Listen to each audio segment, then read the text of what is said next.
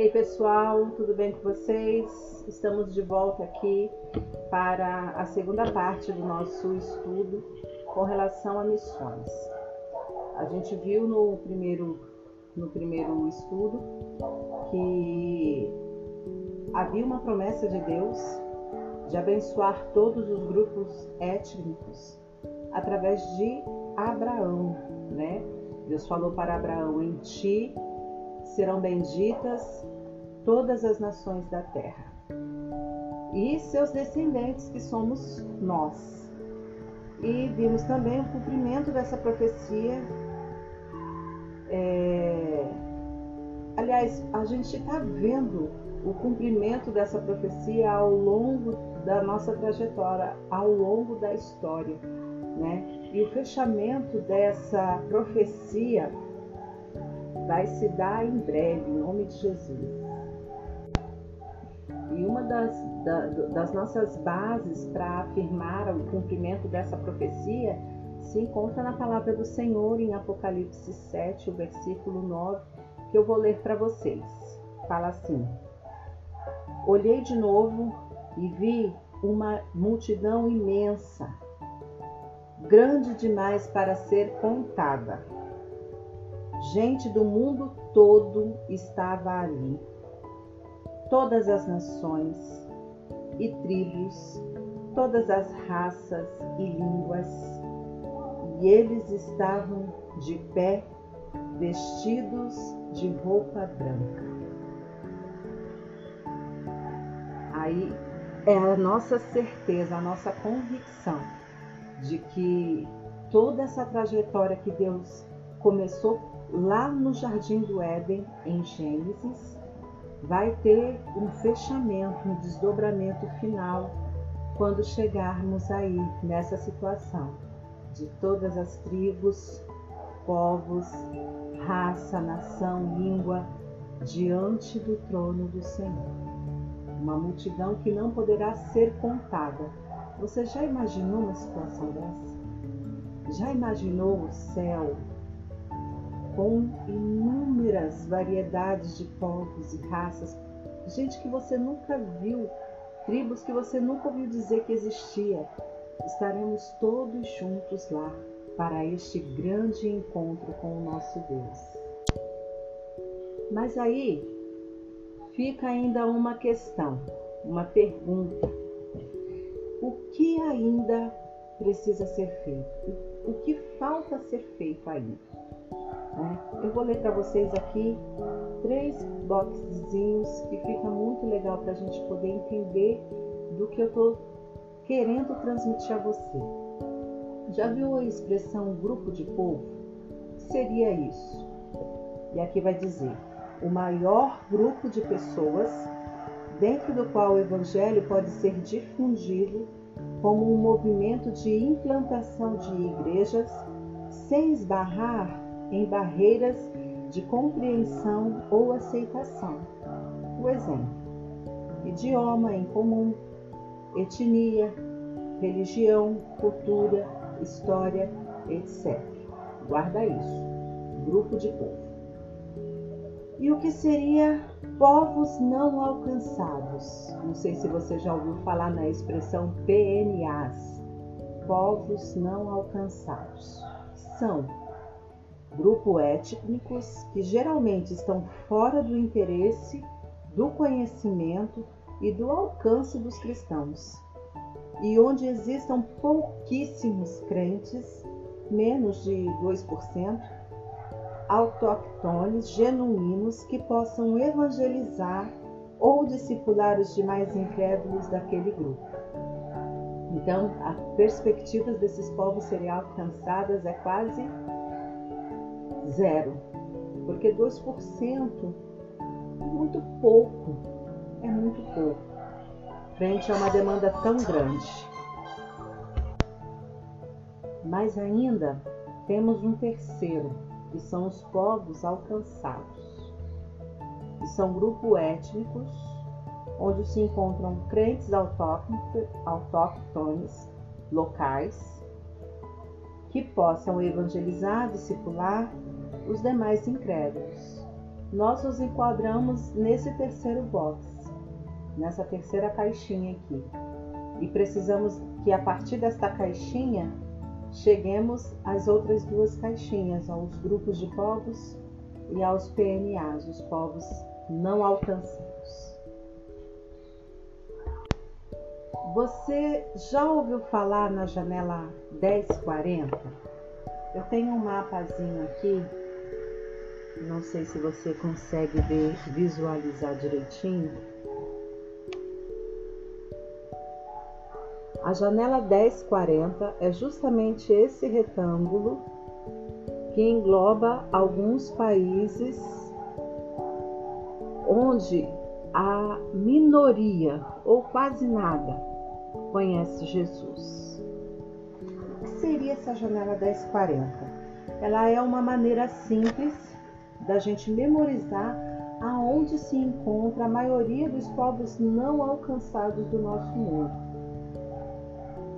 Embora haja muitos outros povos não alcançados fora da janela, por exemplo, Indonésia, que é localizada ao sul da janela, é a maior nação muçulmana do mundo, enquanto a Coreia do Sul, que está dentro da janela, é a nação que mais envia missionários.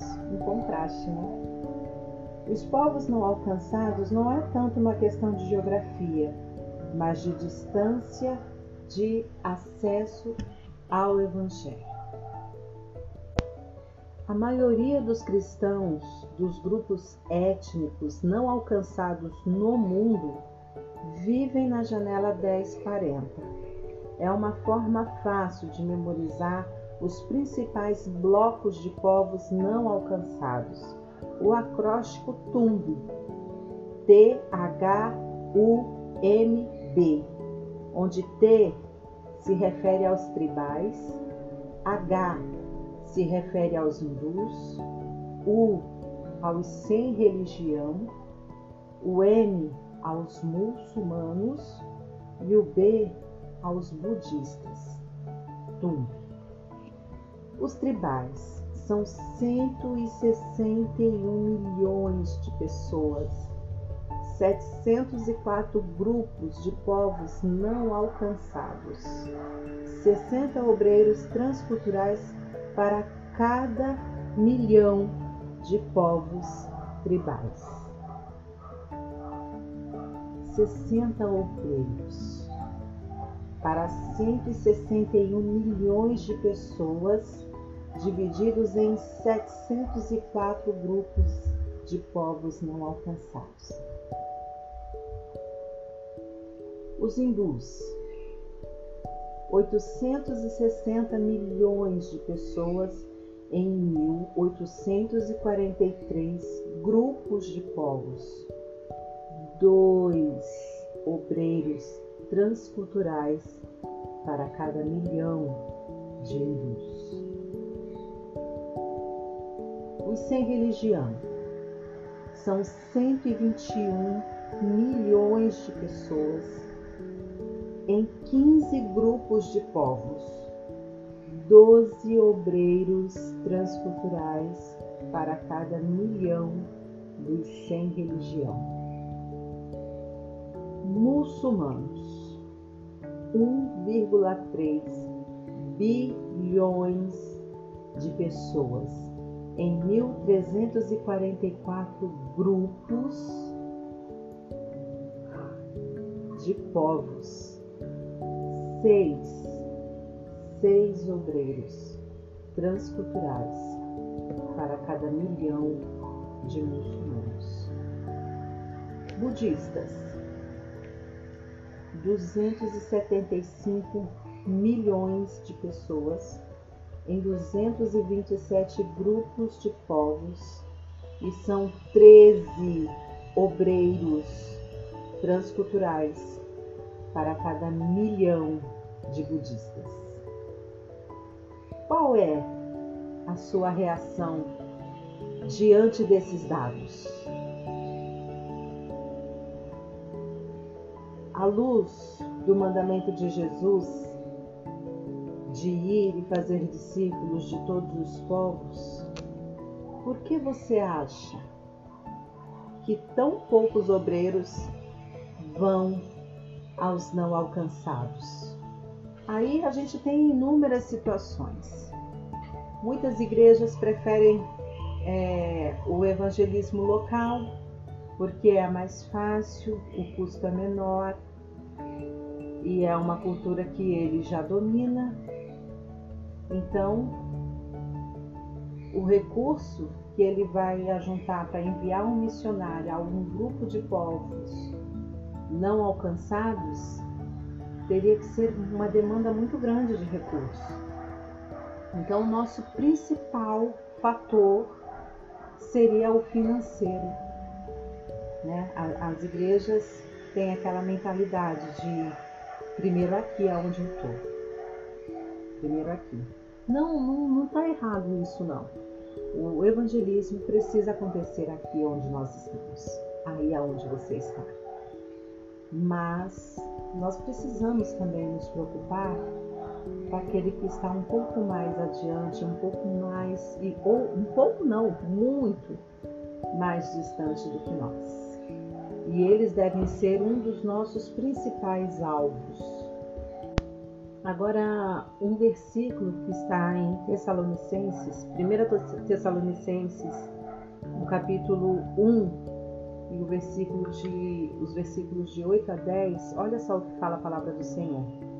De vós fez-se ouvir a palavra do Senhor, não somente na Macedônia e a Caia, mas também em todos os lugares. A vossa fé para com Deus se espalhou de tal maneira que não temos necessidade de falar coisa alguma. Pois eles mesmos anunciam de que forma fomos recebidos entre vós. Dizem-nos como vos convertestes dos ídolos a Deus, para servirdes o Deus vivo e verdadeiro, e aguardardes dos céus a seu Filho, a quem ele ressuscitou dentre os mortos, a saber, Jesus, que nos livra da ira vindoura. E uma outra passagem lá em Romanos 8, Romanos 6, perdão, no versículo 23 fala assim: Pois o salário do pecado é a morte, mas o dom gratuito de Deus é a vida eterna em Cristo Jesus, nosso Senhor. E ainda mais uma referência em João 14,6 vai falar assim: Respondeu-lhes Jesus: Eu sou o caminho, a verdade e a vida e ninguém vem ao Pai senão por mim. Agora uma pergunta para nossa reflexão. Você acredita que aqueles que não confiarem em Jesus passarão a eternidade no inferno? O que isto significa para os grupos étnicos não alcançados que não possuem meios de ouvir a respeito de Jesus. Se você realmente crê assim, o que isso significa para a sua vida? Se a salvação vem pela nossa fé em Jesus, por crermos e confessarmos que Jesus é o Senhor, que nasceu, cresceu, por nós morreu porém ressuscitou e está com Deus nos céus, sentado à destra do Pai. E a palavra diz que aquele que for batizado será salvo. Aquele que confessar a Jesus será salvo. Será que esses grupos, esses grupos de povos, tantas etnias, tantas tribos, enfim, todos eles que não têm acesso à palavra do Senhor irão ao inferno?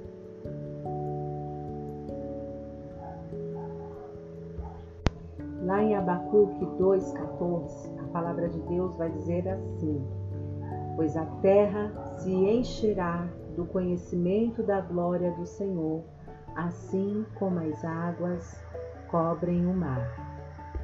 E ainda lá em Mateus, no, no, capítulo 24, versículo 14, a palavra do Senhor diz assim: E este evangelho do reino será pregado em todo o mundo, como testemunho a todas as nações.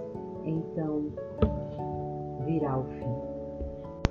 Esses dois últimos versículos, essas duas últimas referências que nós damos agora, nos renova, nos enche de esperança, porque nos faz acreditar que sim, todas estas pessoas serão alcançadas. Mas eu preciso, eu e você, nós precisamos fazer a nossa parte. Nós precisamos mobilizar as nossas igrejas, as nossas lideranças de missões, para que olhe com um olhar um pouco mais cauteloso, cuidadoso e zeloso para os povos não alcançados. A proporção de missionários transcultural para cada milhão de, de povos que ainda não foram alcançados, grupos de povos, é muito pequena. É muito pequena, é surreal. Nós precisamos aumentar estes números. E uma das nossas principais armas é a nossa oração. Através da nossa oração, eu creio que o Senhor pode incomodar pessoas que já têm em si esse, esse dom, esse talento para lidar com, com diferenças culturais, com diferentes comidas, porque ser missionário precisa ter um estômago forte, aceitar algumas coisas que a gente não aceita com tanta facilidade você já experimentou comer uma comida que você não gosta? Já passou pela sua cabeça um missionário num campo transcultural se alimentando de uma forma que você nem consegue imaginar? Uma maneira tão diferente. Quando a gente vê essas reportagens aí, geralmente especiais que passam no fim de semana ou num dia específico da semana, falando de outras de outros países, de outras nações, é, e a sua cultura alimentar, a gente fala assim, meu Deus, como é que consegue comer assim, comer esse tipo de coisa? E uma das principais barreiras também é a cultural. Né? O missionário ele não pode ir para o campo pensando em transformar aquele local para onde ele está indo enviado num, é, numa matriz, numa filial de uma igreja daqui onde ele reside. Se ele precisa se adaptar à cultura daquele povo e trazer o evangelho adequando, adequando o evangelho com aquela cultura, confrontando aquilo que é errado, mas de uma forma bem sábia para alcançar aquele povo. Não é impossível. Não é impossível. É possível que façamos isso. Precisamos nos organizar. Precisamos amar essas pessoas, porque elas também têm alma e elas vão perecer se não forem alcançadas pelo Evangelho. E a palavra diz: Como crerão naquilo de quem nada ouviram? Como ouvirão se não há quem pregue? E como irão se não há quem envie?